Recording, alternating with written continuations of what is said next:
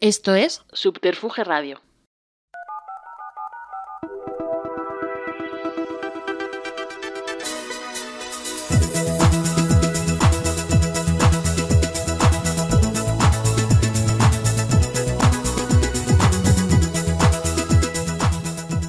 Bienvenidos, bienvenidas y bienvenidos a Dios los riza, Y ellos se juntan tu podcast más curly friendly. en Subterfuge Radio. Muchísimas gracias por habernos acompañado en la primera temporada. Feliz 2024 y bienvenidos al último episodio de la primera temporada en el cual tenemos el honor de tener con nosotras a la estrella de los 2000 en España, Nena da Conte. Bienvenida.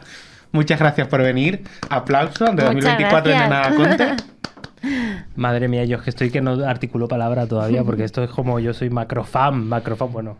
Ella tiene, eh, tiene pesadillas de verme aparecer debajo de su coche y darme un susto por la mañana. Qué va, Pero- muchas gracias. Pero bueno, ¿cómo estás? Lo Bien, primero. muy bien. Estás estoy guapísima. Muy contenta, gracias. Pues estoy feliz.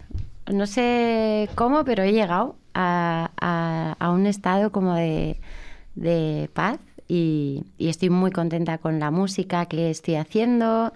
Este año además voy a sacar un montón de cosas nuevas, canciones Mm. nuevas, colaboraciones con gente muy guay y, y va a ser un super año. Se presenta como un año con proyectos, por lo tanto, Sí. 2023 ha sido un año también de proyectos, Sí. proyectos quizás más vinculados a facetas más personales e íntimas, y ahora en 2024 vas a querer seguir volcándote de la misma manera, pero con más, con otro tipo de proyección profesional, con otros intereses. ¿Crees que ha sido una etapa de sanación y ahora empieza otra etapa de proyección? ¿Cómo te sientes al respecto? A ver, el año pasado eh, saqué el sexto disco, casi perfecto, y, lo, lo estuvimos preparando, pues eso, en la primera parte del año, final del, del año anterior, y, lo titulé casi perfecto porque es verdad que estaba como experimentando una evolución a nivel personal y quería como, como plasmar en la música que, que, o sea, que no hace falta ser perfecto para quererse a uno mismo, ¿no? Que te pasas la vida intentando ser perfecta más que nada para ti, porque si no, no, como que no eres digna de ti, ¿sabes? De, de quererte. Y, y eso pues con, con los años al final llega. y es... Fíjate, yo tengo una teoría y creo que va al pelo con este disco porque lo has llamado casi perfecto. Yo creo que lo casi perfecto es la nueva perfección del 2023-2024. O Sí, sea, yo siempre he estado muy a la... en la ola. Creo, es que, es que no- a mí por lo menos no me queda otra. Yo lo que me digo todas las mañanas, tienes que ser casi perfecto, porque perfecto y casi es ya, ya es un reto. Pero creo que es la nueva perfección, ¿no? Porque ahora, en general, tanto creo que en redes sociales y en series, las cosas como súper pulidas, súper perfectas, súper de academia, tampoco No está en tren, creo. Es mi feeling. Sí, o sea, yo lo que sí que veo es que la gente se está atreviendo a ser eh, como es realmente, ¿no? A mostrar un poco, pues eso, los cuerpos no normativos, eh, la gente que es- nos hacemos mayores y también queremos estar allí y enseñarnos, porque es como muy bonito también envejecer y envejecer en la música es toda una experiencia. Ya le llegará a, este- a mi derecha, Sergio ya le llegará Sí. a hacerse mayor también, ¿eh? que está aquí como diciendo a mí esto no me... Ah, no, a o sea, me a está, todos, me está sonando a chino. Es verdad, es que cuando tienes eso, 25, 24 por ahí, el, futuro está lejísimos y no piensas nunca en él. Y, y- y yo estoy en, o sea, estoy en el tiempo de descanso y... No, no, perdón, eh, desde mi cumpleaños, que ha sido ahora en enero, eh, estoy en la segunda parte del partido. Entonces, eh, como que ahora, ahora voy a disfrutarlo. O sea, ahora no me voy a preocupar de verdad con, con tonterías, no me voy a agobiar con, con problemas que en el fondo son dramatizaciones de uno mismo, ¿sabes? De, de, no sé, de ver problemas donde no los hay. Mm, no sé, una etapa de, de quererme de verdad, de, o sea, ahora me gusta hasta la música que hago. Ha habido, ha habido un momento que no te ha gustado, lo leí en tus Sí, memorias. O sea, yo había, había veces que decía, pero, pero ¿cómo puede gustarle esta canción a la gente, sabes? Y, y yo iba tirando, iba tirando, pues porque, por, por otro lado, pues te da dinero, ¿no? Y es como tu trabajo, es tu medio de, de ganarte la vida y vas tirando, pero no lo entendía. Y ahora de pronto es como, si ya está, si es que está bien, es que no hay que hacer el pino puente. ¿sabes? Y ahora oyes esas canciones que no te gustaban y ahora te gustan. O, Sí, o sea, ahora les veo como el encanto. Ahora entiendes que nos gustasen a nosotros fanas locas. Les ves el encanto y también porque estamos en una era muy de... Se reivindican los 2000 más que nunca, Sí. ¿no? Es verdad que es una década que tiene... Tiene unos espacios muy arraigados. Creo que, al igual que los 80 lo son a nivel global, creo que la primera década del siglo XXI en España ha calado muchísimo. No lo digo únicamente desde mi perspectiva generacional, sino en general tendemos a percibir, no, no, no sé a qué puede verse, no sé si es, que hemos entrado en el bucle de nostalgia post pandemia, no sé si es todo la posteriori de la crisis, no tengo ni idea de cuáles son los motivos, pero percibimos los 2000 con una nostalgia y con una ternura que son muy genuinas y que no, y que no comprenden ningún espectro generacional concreto. Y además es que es algo en lo que eres una figura muy determinante y de hecho el otro día me metí a, mm, a mirar playlists de Spotify, las típicas playlists que hay sobre recopilación, nostalgia de esta época, resumen de una década. Señores, nos metemos en la playlist de los 2000 en España, que se la han guardado 500.000 personas, y tenemos, evidentemente, El Canto del Loco, tenemos Fito y Fito Palis, tenemos Melendi, Estopa, Pereza, y en el puesto número 9 de Resumen de una década, tenía tanto que darte, Nena da Conte, y no solo tenía tanto que darte, sino que unos puestos más abajo está en que estrella estará.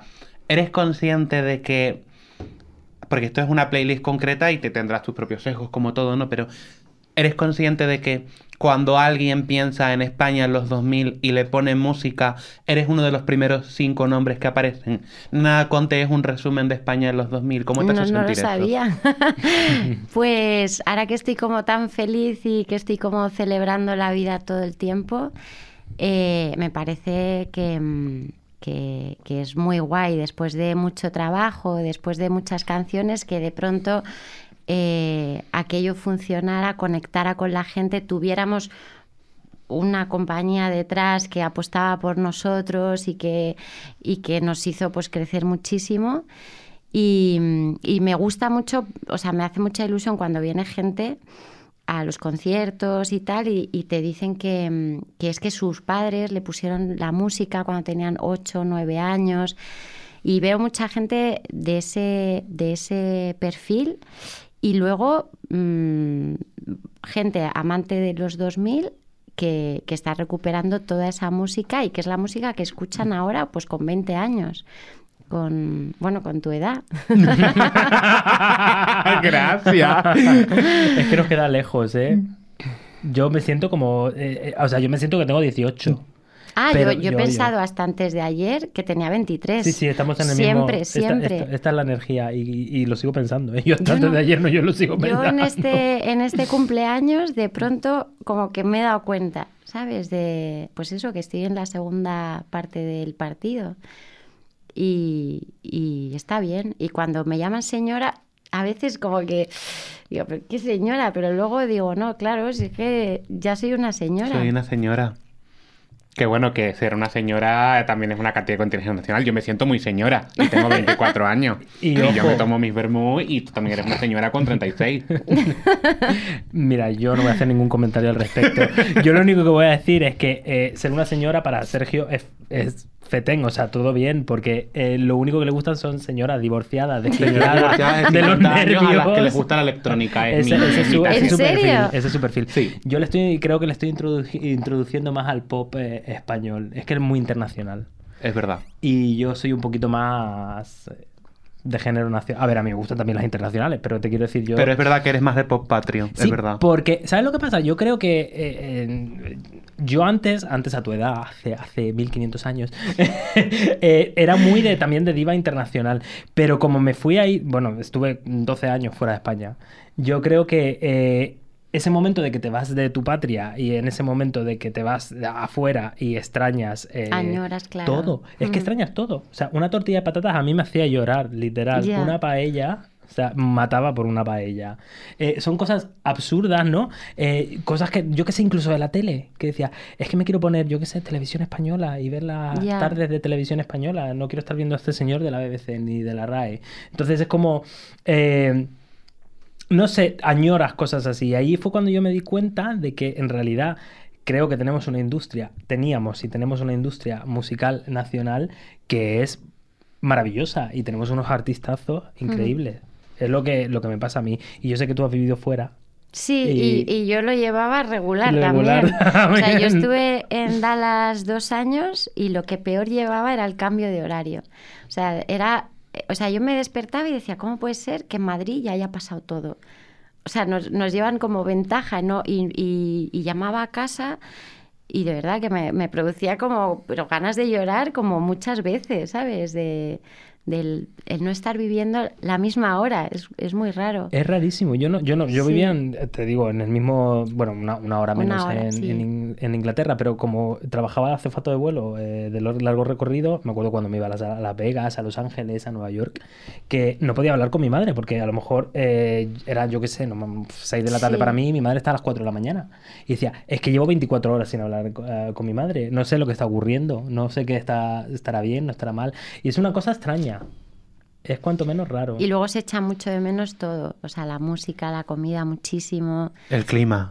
el clima. Es que en España se vive muy bien, ¿eh? es como un topicazo de señora, ¿sabes? Pero yo, yo no sé, tenemos muchas cosas buenas, ¿sabes? De- desde la comida, el clima, la seguridad, eh, no sé. Bueno, allí donde yo vivía te podías sentir más o menos seguro en casa porque la gente tiene como pistolas, ¿sabes? En su domicilio. Entonces, bueno, como que no, no, no se buscan muchos problemas, ¿no? Allí intentan. Mm, sí, no te vayas a cabrear donde- con el que conduce mal. Claro. que lo mismo sales, sales empitonado, literalmente. A mí eso me, enro- me, me rayaría muchísimo. Porque, a ver, no, que, no es que yo sea un rayado de que vaya por la calle pensando me van a robar, me van a matar, me van a pegar, porque no es verdad. O sea, yo voy despreocupado con mi bolsito y mis cosas eh, que todo el mundo me la podría robar. No me robéis, por favor, ahora que me lo estoy diciendo, pero que voy despreocupado y nunca sí, me han robado. también, yo soy muy confiada. Y nunca, y fíjate, Mm. nunca me han robado. Ahora me robarán mañana. Pero es que es el universo, la ley de Murphy. Pero que no voy pensando yo este tipo de cosas.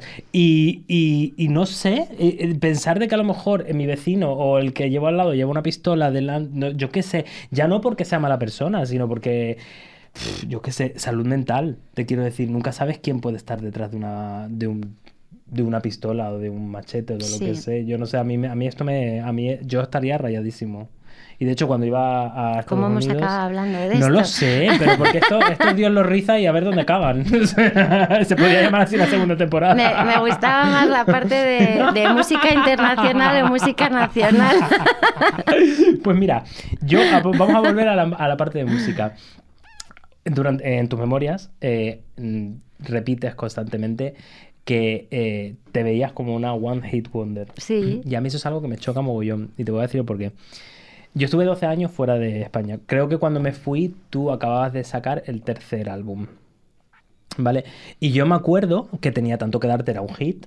Pero tenías en que Estrella Estará, Idiota, o sea, tenía el Aleph, Hmm. o sea, tenías mogollón de canciones que sonaban muchísimo en la radio.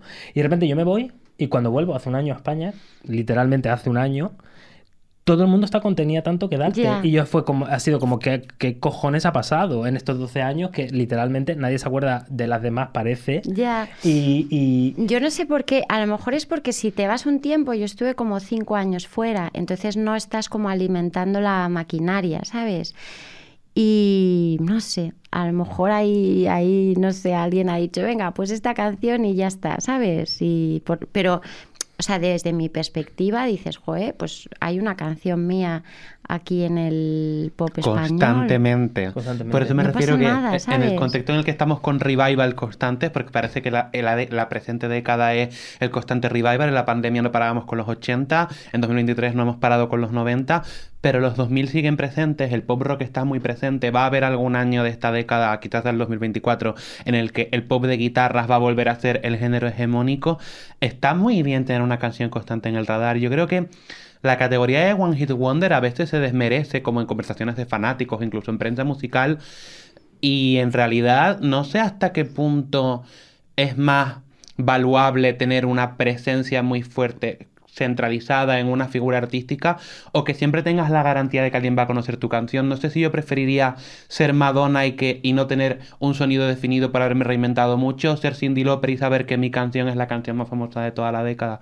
Yo creo que preferiría ser Cindy Lauper, por eso creo que a veces se desmerece muchísimo a las personas que son One Hit Wonder que por lo que ha dicho José, lo suscribo completamente, diría que no es tu caso porque tienes más de una canción, pero si no fuese así, es una canción que está siendo rememorada constantemente, te metes en los streams, te metes en cifras, es una canción que la gente recuerda muchísimo, igual que, no sé, Marta Sebagui y los demás de Amaral, que siempre en cualquier coche de amigos suena, pues la tuya también. Y eso creo que es algo que emocionalmente tiene mucho más valor que cualquier otro tipo de marca. No sé si me explico. Sí, es algo que cala o sea, más. yo prefiero eh, que, mm, que, mm, o sea, que alguien me recuerde por las canciones que por mí.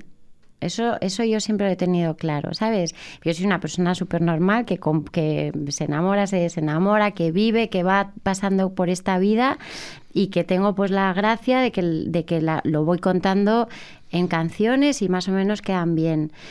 Pero... Quedan bien. Corrección. No, sí, sí, son muy guays. Oh, Están de puta madre. O sea, cuidado que tienes a un fan aquí, loco. Son. mm, Pero, pero eso, entonces, mm, em, si yo no siguiera haciendo canciones y no siguiera haciendo música y no siguiera haciendo conciertos y tal, pues a lo mejor sí que me preocuparía o pensaría, bueno, pues sí, yo hice aquello y nunca más, ¿sabes? Yo sigo trabajando, llevo viviendo de la música 20 años, eh, no sé, me, me- me considero privilegiada porque de alguna forma pues esa canción está como en la historia del pop español y eso es muy guay y, y a seguir currando y ya está, ¿sabes?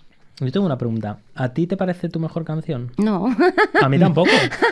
es que de verdad, con todos mis A respetos, mí, que me a encanta. mí me parece tanta- que, que está súper guay producida, que lo de los niños es súper bonito, que el final es como apoteósico y tal, pero no es como la mejor letra, ni pero es, es bonita. O sea, dice, dice sí. un mensaje en el estribillo que es como muy universal, ¿sabes? Y que lo puedes aplicar a muchas vivencias diferentes y por eso gusta a más gente.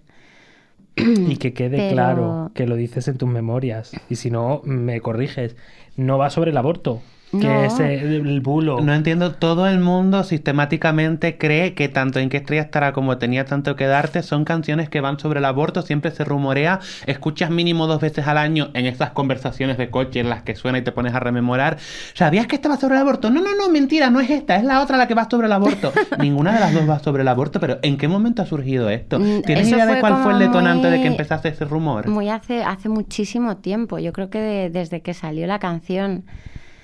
Y, y yo no sé, o sea, eh, mucha gente me dice que la utilizan como para cuando alguien se ha muerto, ¿no? Y les, les trae como buenos recuerdos y me acuerdo una vez que fui al hospital, creo que fue el 12 de octubre, a ver como el- la zona de oncología infantil, entonces había mamis que se acercaban y me decían, no, porque eh, mi hijo se murió, pero yo le ponía todos los días tu canción. O sea, yo me tuve que Ay, ir, fuerte, me tuve que ir del hospital porque, o sea, me acompañaba Noelia, una chica de, de Universal en aquel momento, y yo le dije, mira, si no nos vamos, voy a llorar yo todo el rato, ¿sabes? O sea, no, no voy a venir aquí a ayudar a estas mamis, ¿sabes?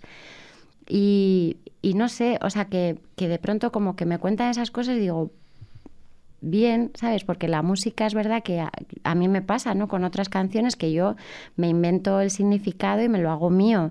Pues la gente lo hace igual. Y, y es por eso, porque la letra es muy abierta, ¿sabes? Muy... extrapolable a muchos tipos de Claro. situaciones. Mejor para ti, quiero decir, en el sentido Sí. de que al final te, te garantiza el espectro emocional que cubre es mayor y creo que parte de la clave de que se recuerde tanto y de que sea una canción tan sonada a día de hoy, 16 años más tarde, se debe un poco a eso, ¿no? A que cada persona ha, ha tenido como esa potestad, un poco como lo que dicen mucho la oreja de Van Gogh cuando están en conciertos y dicen, hace mucho tiempo que estas canciones dejaron de ser nuestras, que esto también es Ya. extrapolable al lanzamiento, pero en este caso es genuinamente de todo el mundo porque cada persona lo extrapola a su situación vital y eso es precioso también. Sí, para eso es la música. Claro. Yo creo. Qué bien. Para, para, o sea, para hacerte como de pronto sentir que estás vivo y que estás feliz y que estás bailando y que estás cantando, que estás como conectándote, ¿no? Con, con algo. ¿Es el instante de mayor conexión con el público en los directos? Sí, sí, sí. ¿Cómo te sientes tú en O este sea, a mí la parte que más me gusta de mi trabajo es grabar en el estudio. Eso es lo que más me, me gusta porque no hay, pues no hay nadie mirando y puedes estar horas y, y es como pues ser tú misma allí mismo, ¿no? Pero luego salir al escenario es, o sea, a, a mí como que me, me cuesta todavía un poco porque soy muy tímida, ¿sabes? Entonces estás ahí arriba delante de toda la gente y, y- pero, pero, o sea, lo disfruto mucho, ¿sabes? Es como que de pronto empieza a surgir todo, o sea, empieza a haber como más calorcito, la gente empieza como a animarse, tú te animas también y se crea como una conexión que es muy especial, pero, es- pero un concierto es como cuando vas a, a una cita a ciegas con una persona, ¿no? Que mm, pues empiezas al, al principio como muy frío, muy a ver por dónde rompo el hielo, a ver qué digo, a ver si esto que digo le va a gustar, tal, no sé qué, y de pronto conectas o no conectas. Hay veces que hay públicos con los que no conectas. Y, y es, y es difícil, ¿sabes? Entonces yo, yo ya tengo como mi mecanismo de defensa, ¿no? Cuando no conecto con ellos, yo ya le he dicho a los músicos, si la energía no está en el público, está en nosotros. Por supuesto. Y entonces nos miramos, sabemos más o menos lo que significa cuando nos miramos y, y entonces ahí arropamos a la persona que se está sintiendo como es desconectada. Y es guay. Sí, sí, eso en cada concierto pasan millones de movidas a nivel de energía, ¿sabes? De... Sí, porque al final construyes energía, ¿no? Es una energía bilateral entre lo que ocurre en el Sí. escenario y lo que ocurre Claro. fuera. Y claro, eh, puede ser tan veces precioso no- como, de, como descorazonador, ¿no? Sí, a veces fluye y es como cada vez va más, va más, tal. Y... ¿Ves? Yo no podría. Porque yo si fuese artista, yo estoy dándolo todo al 100% y tengo ahí un público soso que no está, está hablando en la primera fila y le digo, que te jodan a tomar por culo. Ya, pero me cojo te- mis bártulos y me piro. Eso te pasa Literal, cuando, cuando eres más, más joven, ¿sabes? Cuando no- todavía como que no tienes tablas para, ¿sabes? Para decir, bueno, yo, yo he venido aquí a esta vida a disfrutar y este es mi ratito de mayor disfrute, que no me lo fastidie el público, ¿sabes? Que hoy está hecho un, un sieso, ¿sabes? Es que me encanta porque nos est- estamos encontrando una Mai que yo, yo noto disfrutona total, Sí. eh, al, happy totalmente, con una Sí, energía... sí. ¿Se podría decir que a lo mejor la música que viene va a ser un poco más disfrutona, Pues... culona, tetona, menos melancólica? No. yo ya haciéndome mis... A ver, yo ah, llevo como un mes, dos meses así como flipando con la vida, ¿sabes? En plan de, jo, qué guay es vivir, qué, qué- qué bien, cuando me despierto los lunes por la mañana a las 7, es como, qué guay, voy a llevar a los niños al cole, venga, voy a disfrutar de ello, yo qué sé, ¿sabes? Como, venga, voy a disfrutar de todo, ¿sabes? Aunque sea como lo más, hacer el batido, ¿sabes? Del desayuno. Y, y entonces eso te hace como que cada vez eres más agradecido a todo, más feliz con todo, ¿sabes? Y, y, y entonces mm, todavía no me ha pasado nada malo, ¿sabes? Que a lo mejor cuando me pase algo malo tengo que poner en práctica, eh, pues eso, todo lo que todo lo que voy como acumulando, ¿no? De, de conocimientos para salir de los baches. Pero no sé por qué te estaba contando esto. No, porque te he preguntado que si vas a hacer... Ah, eh, que, que lo voy a intentar. Sí, lo vas O sea, a voy intentar. a- Lo vas a intentar, eso está Me bien. encantado. que voy a sentarme y voy a decir, venga, voy a componer Algo, algo, algo, algo, o sea, o, o por lo menos lo que yo me acuerdo que tenía una, una coach que era, era, un- era la hermana de Mark Ronson, el, Sí. el productor de Miley Cyrus y tal. Entonces esta mujer hacía regresiones. Y, y yo, pues me, yo me apunto a un bombardeo, digo, pues voy a hacer una regresión con ella y tal. Y entonces ella me decía, mira, cuando tú consigas contar tu paso de la oscuridad a la luz, ahí conectarás con, con la gente, ¿sabes? Entonces, el libro un poco fue eso, o sea, escribir el libro fue, venga, voy a intentar contar mi, mi paso de la oscuridad a la luz. Y ahora me falta el, la canción. El destello final. Sí. Va a salir. Yo estoy segura, Hombre, o sea, 100%. yo me estoy, o sea, como focalizada.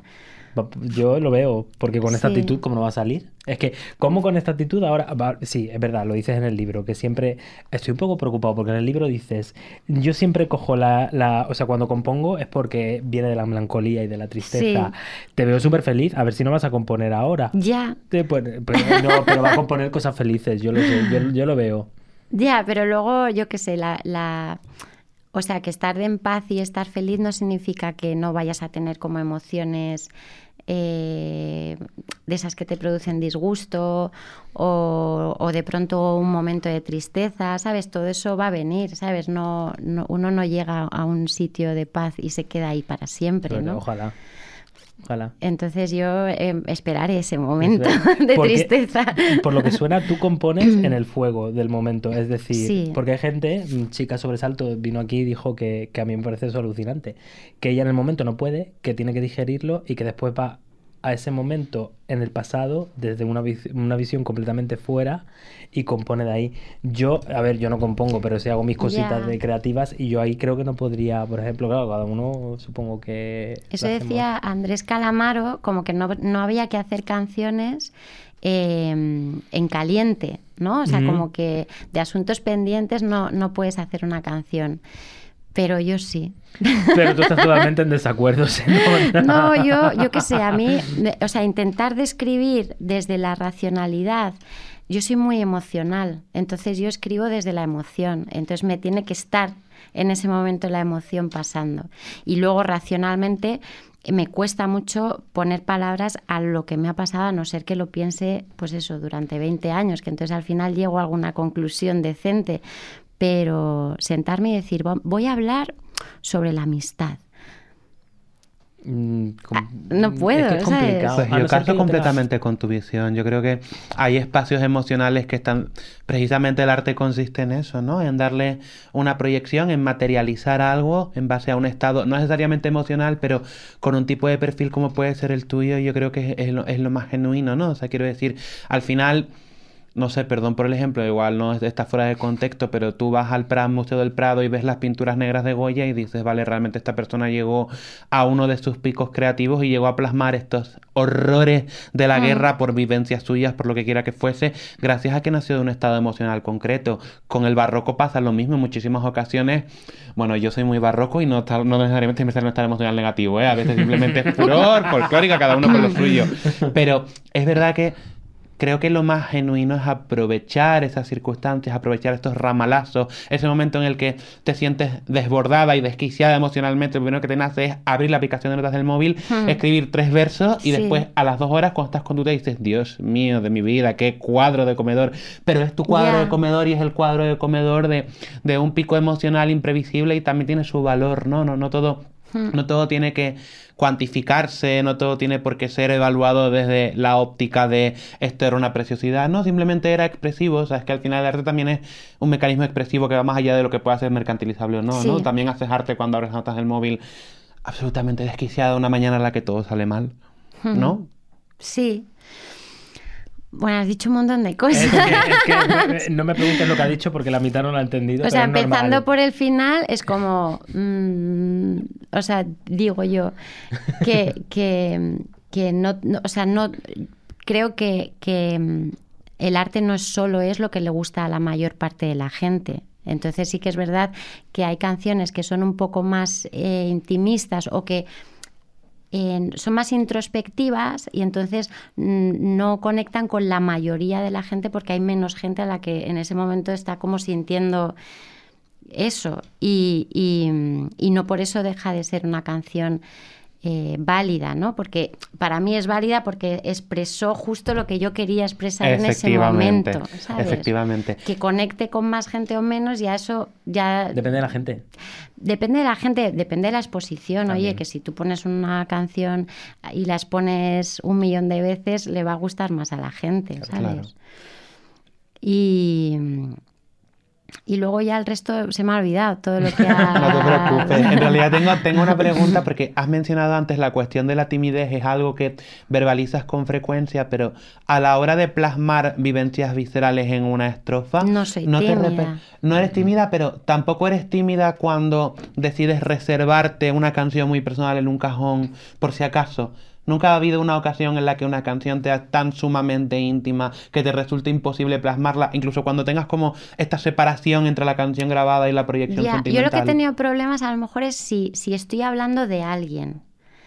Entonces. eh, Con nombre y apellido. Claro. Vale, claro. Entonces es como ne- necesito como antes de sacar esa canción necesito contarle a esa persona o no contarle.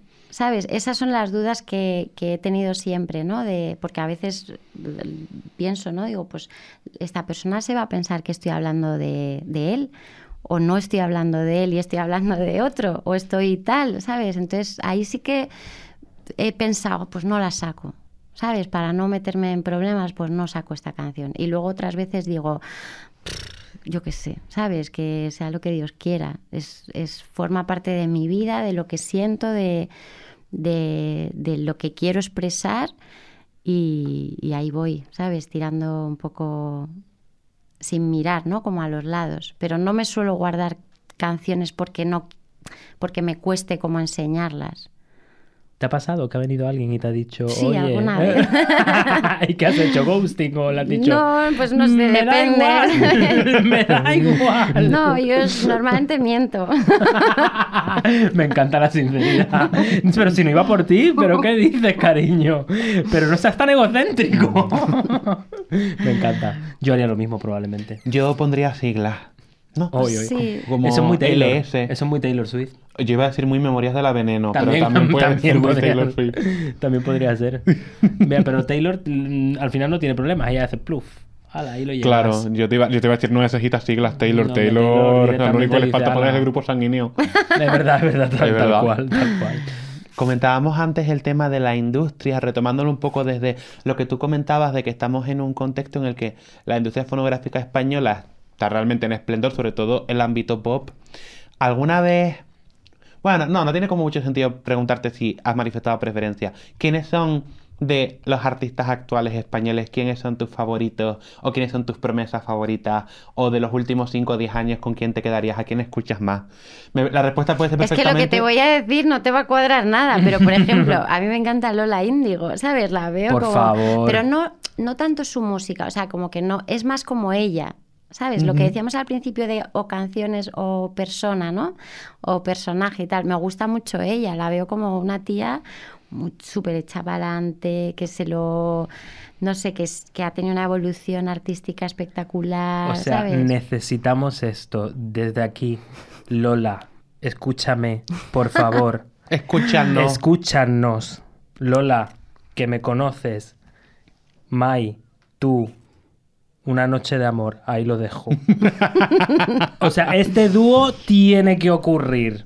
Musicalmente. Ya. Musicalmente. Pero que no pegamos ni con Eh, No, cola. no, pero es que Pero eso iba a ser que- una fantasía. Fíjate que en diciembre de 2023 ha publicado GRX, que es como Sí. la denominación del, del aeropuerto de Granada, y ha mostrado más versatilidad que nunca. Muy- Yo creo que sí que hay puntos en común. Podría haberlos, no lo sé, tienes que decirlo tú, evidentemente. Bueno, y No Lola sé. también.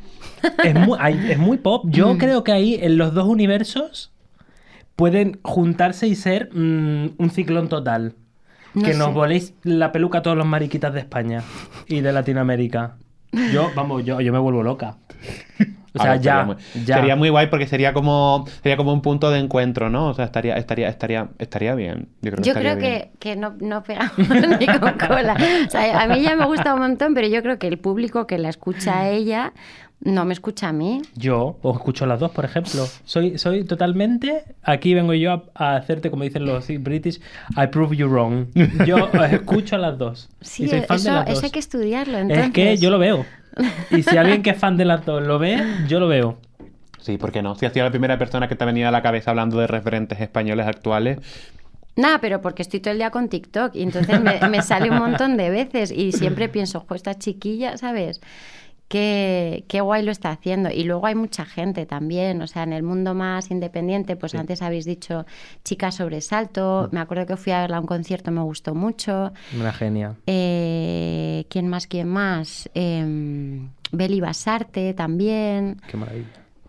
Mm, Zahara, por supuesto. Además es una tía que, que habla muy bien, que tiene las cosas como súper claras, ¿sabes? Nuestra madre. Sí, es nuestra madre y de hecho cuando nos acompañó no lo hemos superado todavía. Yo la todavía tuvimos en el segundo episodio y fue maravilloso. Sara es fantástica, le mandamos Sí. un besito enorme Besito. a Sara, muchísimas gracias. Yo he pensado que antes cuando estábamos hablando de Lola ibas a decir Lola, por favor, ven. Lo digo yo, Lola, por favor, ven. Mm, Hombre. Ah, yo también. Yo también pensaba que la iba a invitar. No, me parecía más Yo, fíjate, y esto es tirarme piedras sobre mi tejado. Si son las dos, fenomenal. Yo prefiero que hagas un dúo con Nena que que vengas al programa. Las dos, ¿eh? Las dos, por favor. Pero a esa es la ilusión que me haría a mí. Fíjate. Lola, Yo prefiero que hagas el dúo con Nena y vengas después al programa a hablar A del dúo con. Nena. Claro. Como Estás veáis. muy contenta porque se presenta un 2024 lleno de proyectos. Lleno de ellos el dueto con Lola Índigo. claro que sí. Es que yo lo estoy visualizando. Lola, por favor. Solo hay que visualizarlo. Pasamos ya de Lola. Lola, un besito. Que... es que, claro, es que viene Mai y me habla de Lola y yo ya pierdo el norte. Es que tú eres muy fan. Es que soy tú muy eres fan. muy fan de Lola. Eh, de las dos. Es que las quiero las pues. dos. Pero bueno, en fin, ya, ya, ya no puedo continuar con el programa. Ya tengo que superarlo. Te iba a decir, una de las cosas que cuando leí la... Y lo tengo subrayado aquí. Y no me pega nada, ¿eh? Conociéndote no me pega nada. Te defines como dulce, bueno, dulce sí te pega. Sí. Pero empanada, pánfila y despistada. Es que cuando escribí el libro A ver, a ver. estaba un poco, es- estaba pues eso, todavía no me quería del todo. Y era como, venga, pues voy- me voy a describir. O sea, yo el libro lo escribí sin, sin pensar, lo escribí muy sin racionalizar, en plan, venga, pues voy a hablar de esto, tal, no sé qué. Luego es verdad que cuando me reuní con los editores, con David Trías y con Chris, eh, eh, ellos como que dijeron, bueno, de Nena Conte no hablas nada, porque es verdad que al principio no hablaba nada, ¿sabes? Pasaba como súper rápido por, por todo eso. Y, y mira, pues esta parte, o sea, yo contaba mi vida desde el principio, ¿sabes? Desde que nací hasta los 16 y luego a partir tal, ¿no? Entonces ellos decidieron que mis primeros 16 años eran demasiado comunes y entonces desaparecieron del libro. Pero, y por eso empieza con, con los 16. Pero no, o sea, me, me miraba así, o sea, tenía como una visión de mí misma, pues eso, que no me quería como me quiero hoy. Es Qué que no me pega bien. nada, además, o sea, te quiero decir que Hmm. obviamente tú mm, te conocerás mejor que yo, pero que conociéndote mm, es que nada ni panfila ni despistada ni bueno, despistados somos todos. Ya. Te quiero decir, yo no me acuerdo ni en dónde estoy ahora mismo, pero que, que Pero no yo siempre he tenido como, como casi, he estado muchos años pensando, claro, eso depende de los traumas que tenga cada uno, ¿no? Entonces las inseguridades que va uno adquiriendo, pues es por las cosas que le han ido pasando, ¿no? Entonces yo por, siempre he pensado, pues eso, que, que, que si hubiera sido más inteligente, si hubiera sido más, ¿sabes? Pues esto no me habría pasado, esto no me habría pasado. Entonces es como algo que yo tenía mucho de decirme a mí misma y ya no me lo digo, por ejemplo. O sea, de, de esos vicios también se sale. Pero Es que- me llama la atención lo que has comentado sobre los 16, lo de que los escritores consideraron que tu vida hasta los 16 era demasiado común. ¿Era demasiado común? ¿Eso es cierto? No, ¿Por qué no? nada, tampoco lo conté todo. Eso cuando tenga 80 y me siente otra vez, Esas son las segundas memorias. Sí, porque lo de ahora era como un ejercicio de terapia, ¿sabes? Que yo de pronto un día estaba en casa después del confinamiento, de todo lo que habíamos como sufrido como sociedad, como individuos, y, y de pronto dije, jo, es que no sé quién soy. O sea, he llegado hasta aquí y, y no sé qué me gusta, qué no me gusta, qué me hace feliz, qué no me hace feliz. Y entonces me senté delante del ordenador y dije, venga, descríbete a ti misma quién eres. Pues empiezas por el principio, ¿no? Pues yo nací en una familia que tal, no sé qué. Y, y cuando lo tenía todo escrito, tardé un mes en escribir el, el libro. Solo. Sí, sí, sí. Madre mía. Y luego muy poco tardé, tiempo, ¿eh? Y luego tardé un año en corregirlo. Vale. ¿sabes? En, en, En editar, sí, en editarlo, en tal, y decir, venga, pues tienes que hablar más de esta parte, tiene, esto lo quitamos, tienes que intentar pues describir más, no sé qué, ¿sabes? Y entonces en esa parte pues tardé ya pues un, un año más o menos. En ese momento en el que te plantas frente al ordenador, ¿lo decides como una publicación deliberada o nace como un ejercicio de terapia? No, no, nace como ejercicio de terapia. Y, y entonces yo se lo mandé a algún amigo, se lo mandé a mi hermano, se lo mandé a algún amigo, ¿sabes? En plan de, oye, ¿esto tiene interés? ¿Sabes? O sea, ¿te, te gustaría leer esta historia y tal? Y mi hermano el mayor, que escribe novelas también, me dijo que le había encantado, le gustó mucho. Pero también el libro era como diferente al principio, ¿no? Porque era... eh, no sé si, si es como una historia un poco larga, ¿no? Pero era como que mi alma contaba la historia, ¿no? O sea, como que se había reencarnado varias veces y llegaba a mi cuerpo. Y entonces de pronto contaba la historia de, de cómo era el cuerpo que le había tocado. Y entonces, como alma, pues se quejaba de muchas cosas, pero siempre con un sentido del humor todo el tiempo presente, ¿sabes? Era como, pues encima, y encima va y no canta. Y yo cuando estuve en el pianista, ta- o sea, como que había estado como en un, en un pianista, en un escalador, en un tal, yo me iba cogiendo Google y iba buscando historias de gente, pues yo qué sé, la primera pirata, ¿sabes? Que fue chica, pues yo buscaba esa historia y yo había estado ahí, ¿sabes? Qué guay. Y y- este concepto no, no, no puede quedar reservado para un futuro proyecto. Porque el porque concepto. está guay, es muy chulo. Sí. A mí me parece. Podrías retomarlo para el futuro, quién sabe. Hmm. Y en principio los editores me dijeron que no porque no hablaba en primera persona. Claro. Y entonces, el, si escribes una- un libro contando tu vida, conectas más si, a- si lo cuentas tú, no os lo cuenta un tercero, ¿sabes? Claro. Era como un recurso fácil, ¿no? Entonces, pues hice el ejercicio de ponerlo todo en primera persona. Sí, porque es más fácil desde una postura omnisciente también, sobre todo Sí. cuando relatas vivencias tan duras. No debe ser tan fácil como materializarlo discursivamente. Yo, yo, como esta rememoración constante, ya bastante vulnerable es el ejercicio de plasmarlo como para encima tener que estar personalizándote tanto en esas vivencias por escrito, ¿no? O sea, como que también dejas un poco de intimidad sobre el papel y de- debe ser durísimo. ¿Cómo lo- ¿Hubo algún punto en ese mes? Porque me imagino que la corrección como que acaba siendo algo un poco más minucioso, algo más estilístico, pero en ese mes en el que te vuelcas y vuelcas tus vivencias sobre Word, papel, lo que quiera que sea, ¿hay algún punto en el que te resultó tan, tan inconcebible la idea de relatar tu vida que tuvieses que dejarlo? ¿Hubo alguna crisis durante ese mes que dura la escritura del libro? ¿Hubo algún momento de esto, no puedo seguir con esto? ¿Algún momento que fuese especialmente duro por algún motivo? Yo la, o sea, la, la única parte como que me salté fue los dos discos de Nena Conte, los dos primeros. Y, y ahí como que dije, ¿qué aquí qué cuento, tía? ¿Sabes? O sea, primero no me acordaba de casi nada. No tengo fotos, no tengo nada de aquella época. Y digo, ¿y, y- por dónde empiezo? ¿Y qué cuento? ¿Y en qué papel me pongo? ¿Sabes? Porque es una, es una etapa como que era difícil para mí. eh, o sea, cu- cu- cuando vas como evolucionando espiritualmente, vas, vas conociendo pues cuáles han sido tus errores, ¿no? Y- y en qué cosas has fallado tú. Cada vez culpabilizas menos a la gente.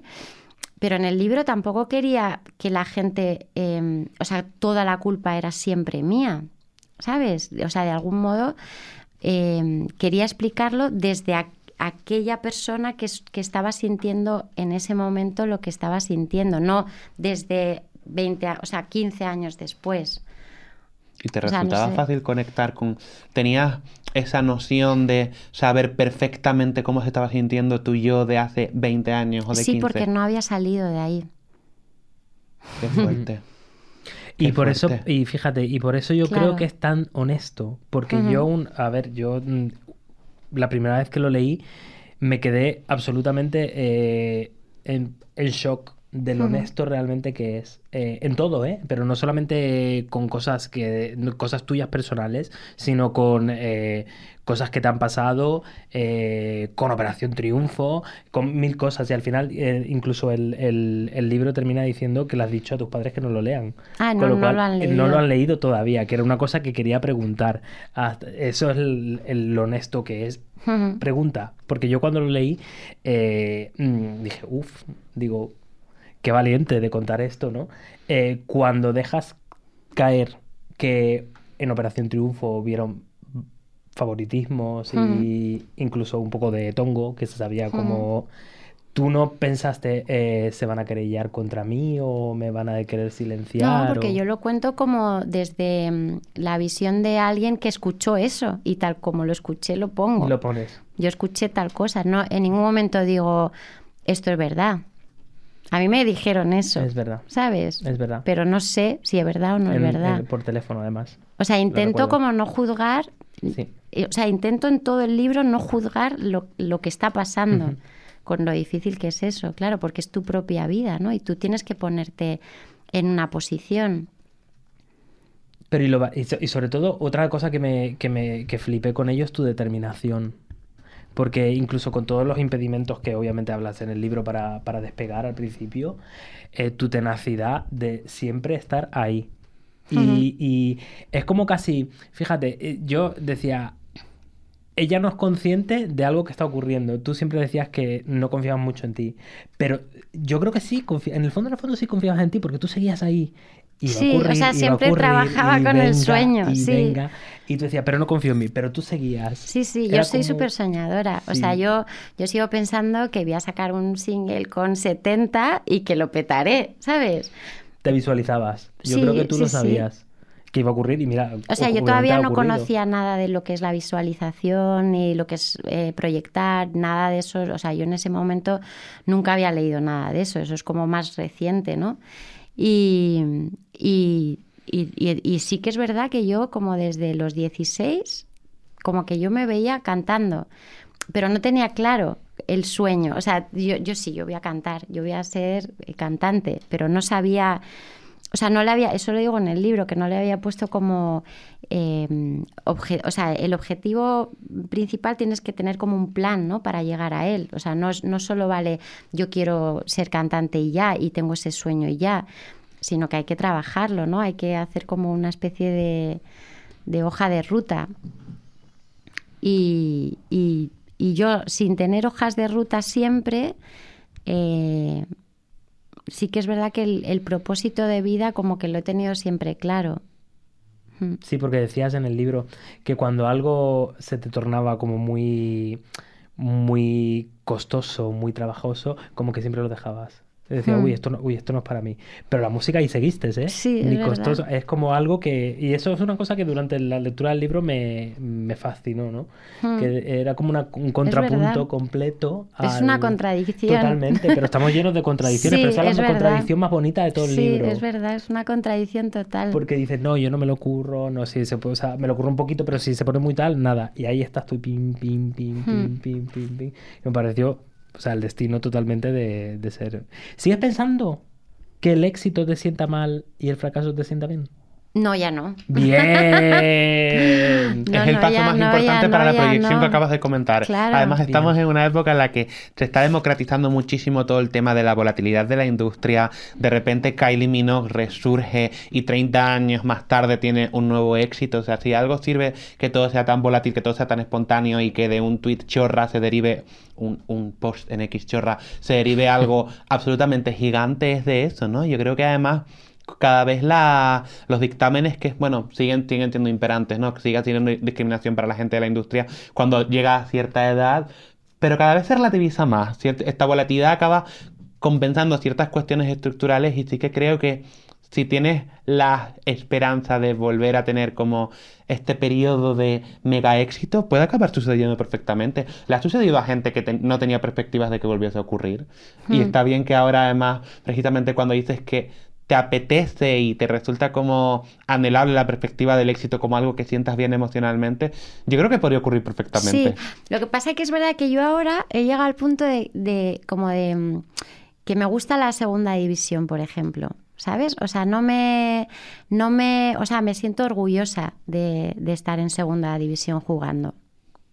Está guay. Es gracioso porque, fíjate, se repite un patrón. Mm, Toda, los pedazos de artistas que han venido durante la primera temporada siempre me han dicho que cuando estaban en la cresta de la ola mm, había 34.000 cosas que les hacía perder un poco el, el foco y perder un poco y realmente no sabía lo que estaba ocurriendo y sentía que se le escapaba de las manos. Y, a- y, y hay- en diversos puntos de la carrera han tenido a lo mejor un poquito menos de audiencia o de éxito o Ujú. han controlado más eh, su, su carrera o su música y son más felices así. Es algo para hacérselo mirar en la industria musical, porque se supone que cuando tú, eh, señor de la industria, cuando tú estás, eh, ahí lo dejo, eh, cuando tú estás monetizando a tu artista y todo va bien, el artista tendría que ser mm, feliz, no, lo siguiente, para seguir monetizando y que todo vaya bien. Eh, entonces, eh, Pues yo mm, creo que habrá de todo, ¿eh? fíjate. tía, ¿tú crees? Sí, o sea, yo creo que hay gente que, mm, que mm, consigue y ha conseguido ser feliz desde lo más alto. Y, y eso, o sea, por ejemplo, ¿no? O sea, yo no conozco mucho a Bisbal, pero le he visto como alguna vez, ¿no? Y siempre es una persona que pienso, digo, "Jo, qué tío más centrado, ¿sabes? O sea, qué, qué persona como que le veo con los pies en la tierra, Aitana. Que La se le ve más majota a David. con los pies en la tierra, o sea, como disfrutando de, de su momento, ¿no? Entonces yo escudriño un poco y digo, digo ¿qué, o sea, qué, qué, mm, qué entorno han tenido, ¿no? En, en dónde han crecido, cómo han crecido para, para no tener como es determinadas inseguridades. Todo el mundo tenemos inseguridades, ¿no? Pero eh, poder asimilar el éxito, no todo el mundo está preparado para eso. Y además, precisamente en el caso de. Aitana, asimilar el éxito y que la manera en la que te presentas ante el mundo sea tan sumamente amable, dirigen- Sí. dirigente, encantadora. A mí me produce fascinación porque no entiendo cómo lo hace. Me resulta impensable que una persona que ha hecho un sold out inmediato en el Bernabéu y que sea ahora mismo la estrella pop española por excelencia, sea tan amable siempre, incluso en situaciones de injusticia con la prensa, incluso con vejaciones, que tenga esta capacidad siempre de afrontarlo con calma, me, me- me resulta inconcebible. me Y con esa edad, ¿sabes? Es que es muy joven. Y, y yo la veo y pienso, yo, ojo, si, si a mí me hubiera pasado eso, yo, ¿dónde estaría yo? ¿Sabes? O sea, ¿en qué fiesta habría que buscarme? ¿Sabes? yo, desde luego, o menos, sea... mal, menos mal que no había esos móviles que te hacen vídeo en tu época, mía. porque si no, estaríamos jorobados. Sí. En mi juventud también, ¿eh?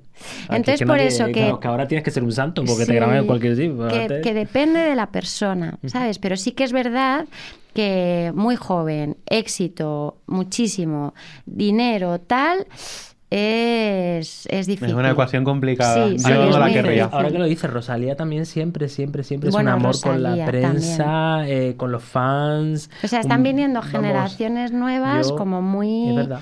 muy sanas espiritualmente, ¿sabes? Y mentalmente. Seguro que todo el mundo tendrá como sus cosas, ¿no? Como todos. Pero se les ve como gente sana, ¿sabes? Como, oye, qué, qué guay que no, que no quieran como ahogar las penas en el alcohol, ¿sabes? Es verdad, o en otros tipos de, Sí, es un de ejemplo, ¿no? Claro. Sí, sí. Eh, una pregunta, yo que veo a esta Mai renovada con esta, es que nos está irradiando tanta luz que es que yo voy a salir guapísimo. eh, porque pues me si alegro que me lo notes, ¿eh? Porque llevo como ¿eh? un mes o así que estoy como flotando. ¿sabes? Estás, o sea, a mí pues salgo yo como un macro positivo de esto. Voy a, ir- voy a, ir- voy a desayunar el lunes, voy a decir ¡lunes! Y... Sí. No, pero ahora en serio, eh, digamos que si mañana fueras a un eh, plató de televisión y te preguntaran de nuevo, como dices en, el, en tu libro, eh, jo, ¿qué tal Risto contigo? Cuando tú no estuviste, obviamente, eh, en el Operación Triunfo que estaba Risto. Y tú decías, sí, no, Risto, pues no, conmigo bien. Y no le decías, no, mira, Mari Carmen, que no estuve con Risto, mírate los apuntes. Eh, ahora le diría, es que yo no estuve con Risto. No. No, te pasaría, Sí. aunque te den. Diría lo mismo. Me da igual, Diría, me sí, sí, genial. pues Risto muy majo, tal. ¿Qué estuve es? estuve Es que- con es él en, en, No, no, en la no, Risto que también, tal. supongo. Hablo de, tú, de ti, que eres un amor. Ay, gracias. no, vosotros también. Pues no, yo qué sé. Es que, mm, o sea, yo he sido tan inseguro. Pero, por ejemplo, las, la, o sea, cuando dices, no, ahora tal, o sea, yo sigo teniendo los mismos, no todos los miedos, pero sí que eh, me subo a un escenario y sigo siendo tímida y me cuesta romper como el hielo al principio y tal, pero ahora lo que pasa es que no me agobio. ¿sabes? Digo, pues soy tímida, tía, pues ya, ¿sabes? Mis tres fans incondicionales ya lo saben, ¿no? Qué y molesta no, es. y no Tres pasa fans nada. incondicionales, dice. Es que de verdad, ¿eh? Pero has que- desarrollado herramientas. Sí. Y ojalá naciésemos con ellas, ojalá no hubiese que Mm. enfrentarse a, a ciertas situaciones para poder desarrollarlas o para tener que vernos forzadas a desarrollarlas, ¿no? Pero las has desarrollado. Las Mm. has desarrollado y estás en un contexto vital en el que eres consciente de que las has desarrollado y, y no sé, de verdad que es, es muy, es muy gratificante escucharte así. De hecho, justo antes de venir a esta entrevista, eh, se lo estaba comentando a mi madre y me decía, es una persona que transmite mucha paz. Te madre muy igual. bien hoy. Y es verdad, Qué guay. es cierto. Te Mi lo dicen igual. Sí, sí, sí, que soy como muy tranquilita y tal, sí. Pero no solo, no solo que seas una persona tranquila y sosegada, sino que tienes esa capacidad como de sentarte, no sé cómo acoges, es como un espacio mental en el que acoges a la persona y transmites muchísima calma, la verdad. A mí me pasó una cosa en Barcelona que me encantaba meditar. O sea, empecé a meditar en, en Barcelona y me, me pasaba mucho tiempo meditando. Y, y- y es algo que me obsesiona, pues eso, desde los 28, 29 años, cómo ser la- lo mejor, ¿sabes? Como yo siempre he pensado que, que estamos aquí en esta vida para aprender. Y, yo creo un poco en la reencarnación. Entonces, si yo lo hago bien, ya no me tengo que reencarnar más, ¿sabes?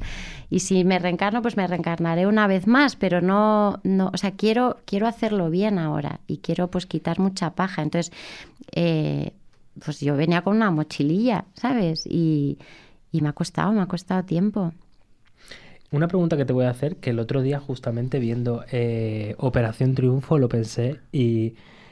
¿A ti no te gustaría ser jurado de algún programa musical? A ver, Porque por, yo te- por yo te dinero veo- sí, Yo te veo, me ¿sabes? encanta. O sea, por dinero y por, por darme popularidad y de pronto tener como más seguidores y ir a los conciertos y que haya más gente y tal, me lo plantearía, ¿sabes? Diría, venga, pues es un trabajo más, tal, ¿sabes? Lo hago. Pero por otro lado, digo, ¿qué le voy a decir yo a este chiquillo que viene aquí con toda su ilusión, ¿sabes? A Pero romperle. o sea, es que tampoco soy yo como seguidora de esos programas, entonces tampoco sé cómo es la dinámica. No sé si, si empiezan y les van como, o sea, la voz y todo eso, no sé si es solo un momento y ya con esa canción se acabó o hay más oportunidades de como de evolucionar. Creo, creo, dijo Tinet en, un podcast eh, de Triunfitas contra Humitas, que lo adoramos, por cierto, que sea la competencia, eh, eh, que básicamente el jurado se ve los pases de micro, creo, que se ven los pases, los distintos pases de micro y tienen en cuenta el trabajo semanal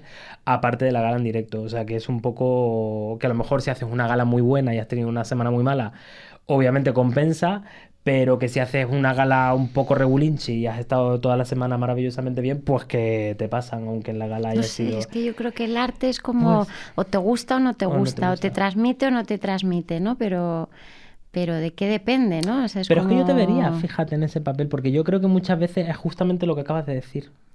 Eh, creo que muchas veces eh, eh, los jurados se encasillan mucho, o sea, que obviamente tendrán directrices de arriba, probablemente, supongo. Eh, pero como que se encasillan mucho en, en algo superfluo. Y yo soy de los que creo que da igual, o sea, obviamente la afinación cuenta o la interpre- pero creo que una actuación perfecta sin alma no dice tanto como una canción imperfecta con alma. Mm, Y creo que eso poco se valora. Que después. En la eh, tele, en la claro, tele, en la porque la tele, tele, en la es un show como más grande. En la tele. Porque después, eh, eh, después se ve perfectamente quién sustenta una carrera musical longeva y quién no. Y yo ahí creo que es, no es porque cantes mal o cantes bien. Claro, es porque hay muchas tú cosas, claro. transmitas tu mensaje o el mensaje y conectes o no conectes. Entonces yo creo que justamente tú serías el ejemplo perfecto o eh, la maestra perfecta o la guía perfecta para eh, a personas que están empezando guiarlos. Fíjate. Yo no, una- o sea, todavía en mi proceso vital todavía no me he puesto en el papel de profe sí. en la vida, ¿sabes? No, no, es como ni con mis hijos, me cuesta mucho. Y eso que ya uno tiene 11 y el otro 9 y, y muchas veces tengo como que, o sea, yo, yo les he educado un poco con el ejemplo, ¿no? O sea, casi nunca les digo cómo hay que hacer las cosas, ¿sabes? Es como, y, ahora me doy cuenta que sí que hay que encarrilar un poquillo, ¿sabes? Dar algún toque de atención y tal, pero no, o sea, no, no estoy todavía como convencida de, de qué es lo que tengo que, que enseñarles realmente. Pero fíjate que yo creo que él cuando lo dice, no lo dice únicamente como porque tú te posiciones en, en, en un podio didáctico, sino un poco por hacer las veces de acompañante emocional también. Se puede ser mentor, se puede ser mentor artístico y emocional, y más en una industria que cada vez parece que tiene más incertidumbre. Claro, eso ofrece me muchas posibilidades, pero al mismo tiempo. Claro, o sea, eso me, me, me, como me has dicho lo del jurado, pues Sí, enseguida sí. me pongo como en ese papel, De ¿sabes? valoración. Pero por pero se ejemplo, diversifica mucho el perfil de jurado y creo que sí que tiene sentido lo que te comenta él. O sea, yo creo que es un poco 50-50. O sea, no solamente obviamente de valorar Sí. una actuación por lo que sea interpretación y yo que sé, o vocal o lo que sea, Sí, sino pues también me, por- me lo han preguntado ya varias veces y yo creo que... Vaya, yo pensaba que iba a ser original, me cago en la leche. Qué difícil lo es ser original lo que en voy el a hacer es, 2024. es ver un poco más esos programas y aprender para ver si, si me vería o no, ¿sabes? En un sitio de esos. Pero es que como no los veo todavía, pues no, no lo sé. Pero, pero sí, o sea que es, es algo lógico que, que podría hacer y que, y que podría servirle a alguien, sí. O sea, a mí, por ejemplo, me interesa más, pues eso, grupos jóvenes que están empezando y tal, pues eso, o sea, como, mira, este grupo está haciendo música guay, ¿no? Y, ayudarles un poco y ¿Hay hacer colaboración. Sí, esté? Pues, este año no puedo recomiéndanos. decir nada, ¿sabes? Ah, Pero... ah, vale, vale, vale, vale. Eh, ah, bueno, te puedo recomendar, por Sí. ejemplo, un grupo de Subter que es muy guay que se llama Bechamel, que son Ah. todos como muy jovencitos y hacen un pop así como muy fresco y, y es verdad que tiene un aire un poco la oreja de Van Gogh. Eh, no, no tan, o sea, sí, es como el, el pop 2000ero total. Y son como muy jóvenes, tienen muchas ganas y le ponen como mucho, mucha ilusión. ¿Es lo que más te gusta de las artistas promesa o de los artistas promesa? La ilusión de la juventud. Sí, No, no adoptas en esas situaciones, o sea, cuando lo ves, no sientes a veces, a sabiendas de cómo es la industria internamente, no te sientes un poco como que esa ilusión no la percibes, no con condescendencia, sino como con esa, con esa postura maternal de es bonito que mantengas la ilusión, pero lo que espera al otro lado no siempre es tan ilusionante, ¿no? ¿No te sientes así comúnmente cuando ves este tipo de ilusiones y esa- esos caracteres ingenuos en la industria? En cualquier industria, no hace falta que sea solo en la musical, sino en general. Yo he tenido siempre como, he mirado la industria como un- una herramienta para llegar a la gente, ¿sabes? Entonces, eh, a veces la puedes utilizar cuando estábamos en Universal, pues las puertas a las que podías acceder eran, muchas más, ¿no? Que las que yo tengo ahora mismo, ¿no? Que por ejemplo, eh, la única canción que suena en las radios tenía tanto que darte y el resto de mis canciones no suenan, ¿no? Entonces estoy como al margen de, la industria, ¿no? Pero, o sea, yo, yo creo que, eh, o sea, si cre- creo que hay que ir a lo concreto, ¿sabes? Mira, pues con esta persona tienes que tener cuidado con esto, ¿sabes? Con, con esta otra tienes que tener cuidado, ¿sabes? Pero no... Sí, la industria como tal, sí, es como la, la parte mala, ¿no? Pero por otro lado, sin ella tampoco estaríamos cerca de porque el Instagram es otra industria, ¿sabes? O sea, Claro. que las redes sociales sigue siendo y encima eh, las lleva una inteligencia ar- artificial y tienes como que ver si, si el algoritmo este te, te beneficia o no, ¿no? O sea, que todavía está más, eh, bueno, y, y Spotify, todo esto de las listas, también está como muy al azar, ¿no? Un poco, ¿sabes? Que, que consigas llegar a más gente. Sí, es complicado porque al final es verdad que es un poco lo a lo que me refería antes con la volatilidad, ¿no? Hay más, se ha democratizado más que nunca el acceso a la música, está democra- democratizado también el abanico de posibilidades, pero también al generarse tantísima oferta y al ser todo tan volátil, los fenómenos son mucho más efímeros, es Sí, mucho más difícil. Pero eso se explica rápido, ¿sabes? Es como, a ver, tú lo que tienes que saber es que la gente que te ha contratado quiere ganar dinero, que están vendiendo. Y entonces, eh, lo mismo que venden coches, venden discos, pero tiene la misma jerarquía laboral, ¿sabes? El, el, el CEO, el tal, no sé qué, que luego tiene que llevar los números y los números no salen. El de arriba le dice, el, el de Europa le dice, mira, tío, esto fuera, esto fuera tal Pero es que eso entra dentro de lo, de lo normal porque se genera mucho dinero, es que es, es una empresa, o sea, y solo van a hacer dinero. Entonces, ahí tienes que encontrar esas personitas que de pronto les ves como un romanticismo por encima de lo normal. Y esos son como tus tesoros, los que te vas como quedando para toda la vida, ¿sabes? Que luego se van moviendo de, discográficas y tal, y están siempre ahí.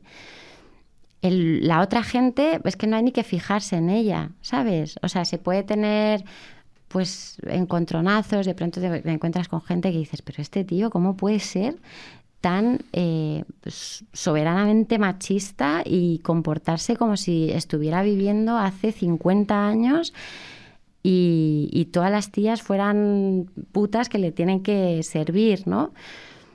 Pero es que eso hay en la música y en, en- en la vida, ¿sabes? En todos los trabajos.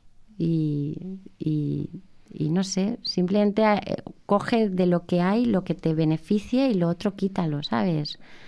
Y es verdad que hay gente, hay gente que ha tenido mucha mala suerte con contratos, con cartas de libertad, con tal. Yo nunca he tenido mala suerte porque, jolín, he intentado mm, como llevarme bien con, con, con los jefes, ¿sabes? O Mm. por lo menos como, pues más o menos, ¿sabes? No, no, no, o sea, no, no buscar problemas, ¿sabes? Donde, donde no los hay. Quizá a veces el componente surge de que esa relación entre tu producción laboral y la red laboral en sí misma quizás se diluye un poco más porque se supone que es arte, ¿no? Es industria cultural. Entonces la implicación emocional que reside en un disco que has grabado durante, imaginemos, dos años, es diferente que la implicación laboral que subyace a un informe, a Sí, un análisis. Entonces claro. creo que también hay como esta disneyficación de la música y estas, estas figuras de, de referentes que siempre te, te dicen que soñaban con ser artistas desde los cuatro años, desde los cinco, desde los seis, desde los siete. Al final creo que esta disneyficación lo que hace es sobreidealizar la profesión, que no deja de ser una profesión, no deja de ser trabajo Sí. en sí mismo. Creo que quizá habría que combatir un poco ese, ese paradigma, esa percepción para que a la gente no le resulte tan difícil ese choque entre mi sueño y la industria y luego la idiosincrasia interna de la industria, ¿no? Tú lo tenías muy claro, tenías las herramientas, pero claro, ¿cuánta gente las tiene, no? Quizá las tiene más gente de la, de la que pueda, yo de la yo que creo pueda que la gente yo. está como bastante preparada, ya saben a lo que van, ¿no? Sí, porque si no, Eh, no, no podrían aguantarlo, me imagino, ¿no? No sé, o sea, es que, a ver, si, si mis hijos me dicen, mami, yo quiero ser cantante y, y- o quiero ser músico y tal, joder, me voy a llevar un, como un, un pequeño disgusto, ¿sabes? No te gustaría. Porque, mm, o sea, es que es una profesión, es muy dura, es una profesión muy dura y tienes que estar muy preparado mentalmente, porque si no te arrolla, ¿sabes? Te- porque, porque el éxito te puede pasar por encima, pero es que el fracaso también. Y las subidas y bajadas también. Y, y tener un sueño y no conseguirlo nunca es frustrante. durísimo, es Y- terrible. Y, y dices, bueno, entonces hay que, sobre todo, confiar en tu historia, que es lo que decíamos de la Sí. contradicción, confiar en que por algo tengo yo este sueño, ¿sabes?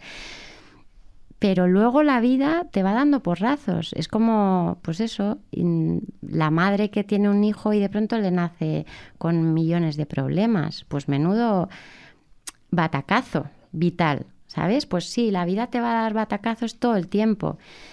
Y, y ahí estás tú, lo que tienes que aprender es cómo afrontar los malos momentos. ¿Sabes? La película de La vida es bella, yo últimamente la tengo todo el rato en la cabeza. Porque, mm, o sea, ser feliz cuando todo va bien Es muy fácil. Es muy fácil, Muy fácil. ¿sabes? Pero cuando tienes una frustración fuerte que, que te puede incluso amargar, ¿sabes? Es como, bueno, ¿cómo consigo yo eh, salir de la amargura y, y coger lo bonito que pueda? ¿Sabes? Que a veces no es mucho, pero... Entonces hay de todo. Hay artistas que se vienen abajo y se suicidan y hay artistas que, que se vienen abajo y despotrican de todo el mundo porque todo el mundo tiene la culpa de que ellos ya no tengan éxito. O hay gente que dice, pues es que pues si no tengo éxito es que soy malísima, ¿sabes? Es un poco... Depende de cómo seas tú también, cómo afrontes el- los problemas. No dicen que estamos educando fatal a los niños porque no van a saber afrontar las cosas malas. Además que estamos, perdón, en una etapa en la que el síndrome del impostor está a la orden del día, ¿no? Sí. Cada vez más. Yo soy de la opinión radical de que quizá lo que, lo que sentimos en cualquier ámbito, ¿eh? en el ámbito profesional, en el personal, en el sentimental, yo creo que más que síndrome del impostor, tenemos un problema de que no sabemos aceptar nuestra propia mediocridad. No somos conscientes de que las personas a las que más nos molesta nuestra mediocridad es a nosotras mismas, no al resto. A nadie le importa. Extrapolable a muchos otros ámbitos. Evidentemente, cuando eres una figura mediática y toda tu plataforma que se, se, sostiene gracias a las opiniones del resto y gracias a la validación, ya sea mercantilizable o no, ya sea a través de un disco, de una película, de un cuadro, es mucho más complicado y se, so, se sobreentienden como concreciones que no son tan fáciles de, de, paliar, pero en general, en el día a día, tenemos que aceptar más nuestra propia mediocridad. Sí. Simplemente, porque no partimos a la base de que simplemente somos mediocres, con destellos de brillantes de vez en cuando que son puntuales. Sí, o sea, estoy totalmente de acuerdo. Yo, yo creo que he salido del síndrome de la impostora en el momento que me he querido casi perfecta, ¿sabes? Volviendo un poco a la idea del disco, es como hasta que no comprendí que yo me tengo que querer con mis mmm, mediocridades, no lo voy a, no lo voy a superar. Y, y, a mí, por ejemplo, cuando empecé a tener éxito, lo, lo que peor llevaba eran las críticas que coincidían con mis críticas. O sea, realmente son que las que te hacen daño. Las que te dolían Las que tú sabes que son verdad. O, o, porque tú piensas lo mismo de ti. Esas son las que te duelen. Esas son las que te llegan de verdad. Las totalmente. otras realmente, pues mira, Te ¿sabes? ríes. Te ríes, dices, jo, anda, que este tío ha soltado por su boca, ¿sabes? Se ha quedado a gusto. Pero las que tienen razón, dices, hostia, ¿sabes? Estoy totalmente de acuerdo. Entonces conectas con esa crítica y lo llevas mal. Para alguien tan. La sensación que me da tan bohemia. O sea, en el sentido de que tú, en eso me reflejo muchísimo en ti. Yo soy del que me gusta tener las cosas físicas, el polvo de estrellas, Sí. que hablas tanto eh, Sí. en, en- el libro, ¿no? Que crees que las cosas tienen una historia y están aquí físicas y pueden contar una historia de, de- de- de su creación, de su vida y las personas que han pasado por esas cosas. Eso me Ujú. encanta porque yo soy exactamente igual. Y me imagino mm, habitaciones hablando de lo que ha ocurrido ahí. Bueno, Sí. eso podemos hablar en otro podcast. Pero eso es alguien bohemio, eso es alguien eh, espiritual. ¿Cómo lleva alguien así la inmediatez de Spotify, Apple Music o las redes sociales? Son dos cosas distintas, pero se llevan un poco de la mano. ¿Tienes buena relación como Si yo con las el redes día a día? las uso como un instrumento más para conectar con la gente. Además es como, para mí es mi medio de promoción principal, es mis redes sociales. Y, y entonces es como un trabajo. Tengo que hacer esto, esto y esto y publicarlo porque es que si no, no tengo a la, a la audiencia conectada con mi historia. Pero no soy de grabarlo todo. De hecho, se me olvida casi siempre, ¿sabes? No, no estoy como pendiente.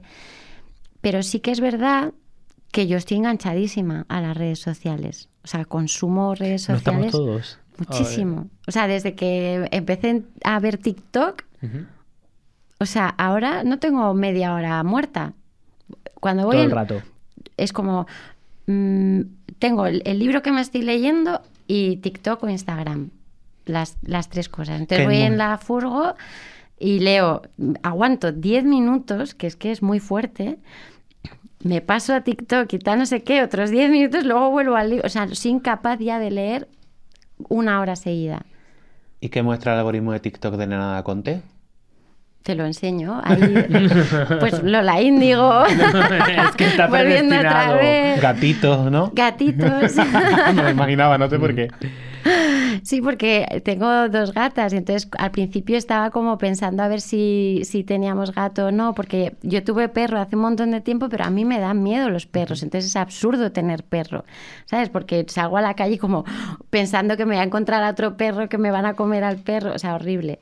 Y de pronto dije, oye, pues a lo mejor yo soy más de gato, pues resulta que soy un gato. Y no, y no soy un perro. Y desde que están los gatos en mi vida, algo ha cambiado en mi, no sé, como en la energía de, de mi casa. Dicen, tú que eres un poco espiritual como yo y un Hmm. poco esotérica, yo utilizo Sí. esa palabra todo el rato porque yo soy muy esotérica. Dicen que los gatos eh, cogen la negatividad Ujú. y se la llevan del hogar. Sí, sí, o sea, yo estoy alucinando porque lo- las dos gatas estas han cambiado mi vida. Y además que son como súper buenas, vienen a saludar. Oh, De ¿cómo pronto es llaman? como, se llama eh, Palomitas la negra Palomitas, ay, qué bonito, por y favor. Luna la, la parda. Qué monada. Oh. Mm, Y estamos encantados con las gatas.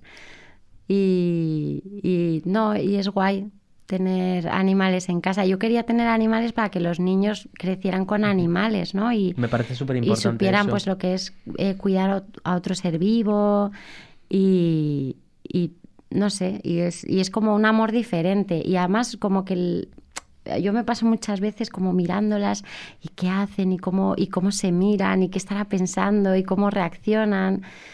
Y, y ya no soy vegana porque no lo he conseguido, pero, pero lo he estado como... O sea, me, me, me sien- siento como que los animales tienen, no sé, alma no tienen, ¿no? No sé si tienen, pero... pero Yo creo que sí tienen alma. Yo, yo, yo lo considero, yo tengo cero dudas. O sea, yo de hecho creo que su alma es mucho más pura de las que muchas personas que me encuentro en mi vida en general. Eh, yo, los animales, además tienen Hmm. una personalidad.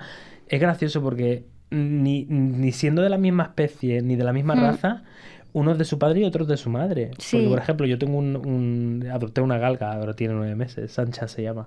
Y, y, y yo lo, o sea, yo lo veo, yo- mi barrio está lleno de galgos, por algún, como tu primer disco, Sí. lleno de galgos. Y es que cada uno tiene una, es que son diferentes. O sea, la mía es una Mm. loca que va saltándole a todo el mundo pidiéndole cariño.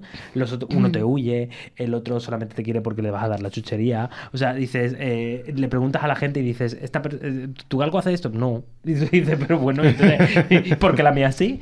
Pues porque yo creo que son personitas, o sea, tienen como su personalidad eh, definida y dices, ¿y por qué? Pues no lo sé. Que lo diga un veterinario, pero, pero supongo que será un Hmm. poco de, de aprendizaje y un poco de que del- tienen su propia esencia. Sí, sí, sí. yo, fíjate. ¿Has visto? Hemos acabado hablando de algo, sí, todo. Mm, de mascotas, Sancha, qué bonito. sí. Muy wholesome. Está bien. Me parece bien, a mí me gusta.